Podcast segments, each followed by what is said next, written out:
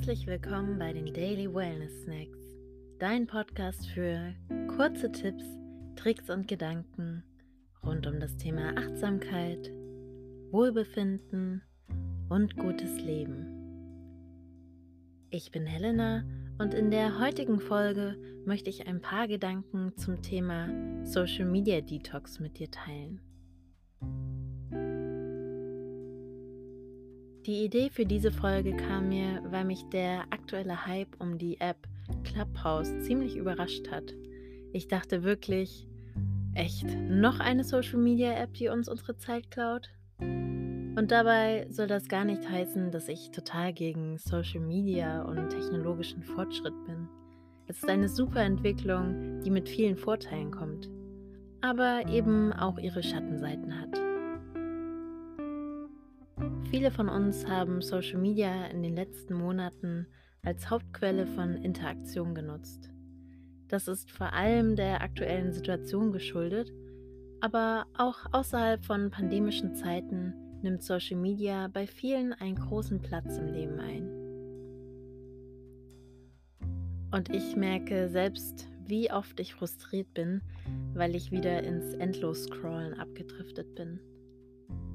Aus diesem Grund ist es wichtig, dass wir die Schalthebel über diese Plattform selbst in die Hand nehmen und einen gesunden und befähigenden Umgang damit etablieren. Diese Folge heißt Social Media Detox, was aber nicht bedeutet, dass wir komplett darauf verzichten sollen, sondern lernen müssen, wie wir die giftigen Aspekte an Social Media verhindern können. Also zu lernen, wie man mit Social Media für sich selbst gut umgeht und es dementsprechend einschränkt. Hier sind ein paar Ideen, die dich dabei unterstützen können. Nummer 1. Bring Ordnung in die Liste von Profilen, denen du folgst. Ich habe die letzten Wochen öfter mal damit verbracht, meine Followerlisten auf LinkedIn und Instagram durchzugehen und allen Profilen zu entfolgen, die ich kaum kenne oder die mir keine wertvollen Inhalte bieten. Es ist so einfach und doch super effektiv. Ich habe das Gefühl, dass mein Feed viel aufgeräumter ist und ich nicht mehr zugespammt werde. Ich finde es auch total spannend zu sehen, wem oder was ich in Vergangenheit so gefolgt bin und konnte ziemlich gut verschiedene Phasen in meinem Leben erkennen. Lohnt sich also wirklich, das mal anzugehen. Nummer 2. Begrenze die Zeit, die du in sozialen Medien verbringst. Nachdem du die Person herausgefiltert hast, deren Inhalte du nicht mehr sehen möchtest, solltest du darauf achten, wie viel Zeit du auf Social Media verbringst. Fast jedes Smartphone hat mittlerweile smarte Bildschirmzeittimer, die dir dabei helfen.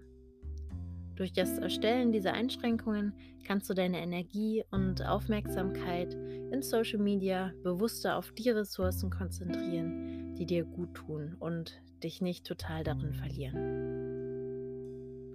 Mach dir auch gern Gedanken, zu welcher Tageszeit du Social Media benutzen möchtest.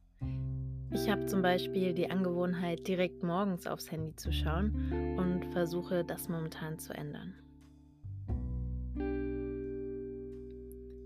Nummer 3.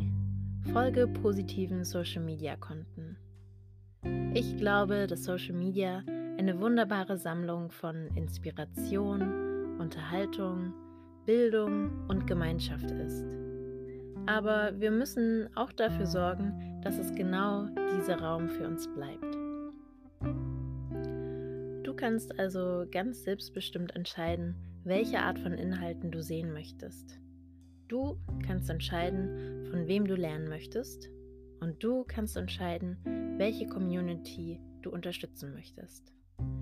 Achte darauf, dich mit Profilen und Inhalten auseinanderzusetzen, die dich in deinem Wachstum unterstützen und inspirieren. Ich hoffe, du hast ein paar Ideen für deinen Social Media Detox bekommen. Wie du gemerkt hast, geht es nicht unbedingt nur darum, weniger von Social Media zu haben, sondern vor allem einen bewussteren Umgang damit zu etablieren.